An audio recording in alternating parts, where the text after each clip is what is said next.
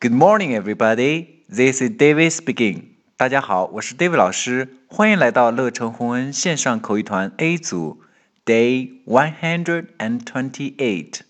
Here we go. 小萌想知道小新最喜欢哪个季节，看看小萌是怎样问的吧。Which season do you like best? Winter. OK，小萌问的是 Which season do you like best?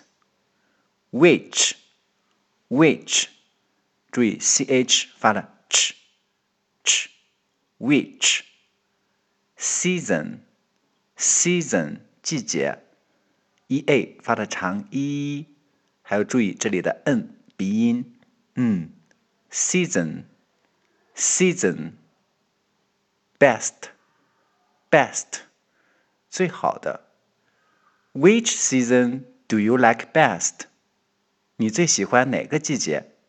小新喜欢的是 winter。winter，这里我们要注意 er 发的卷舌，er er winter。OK，完整来一遍。Which season do you like best? Winter.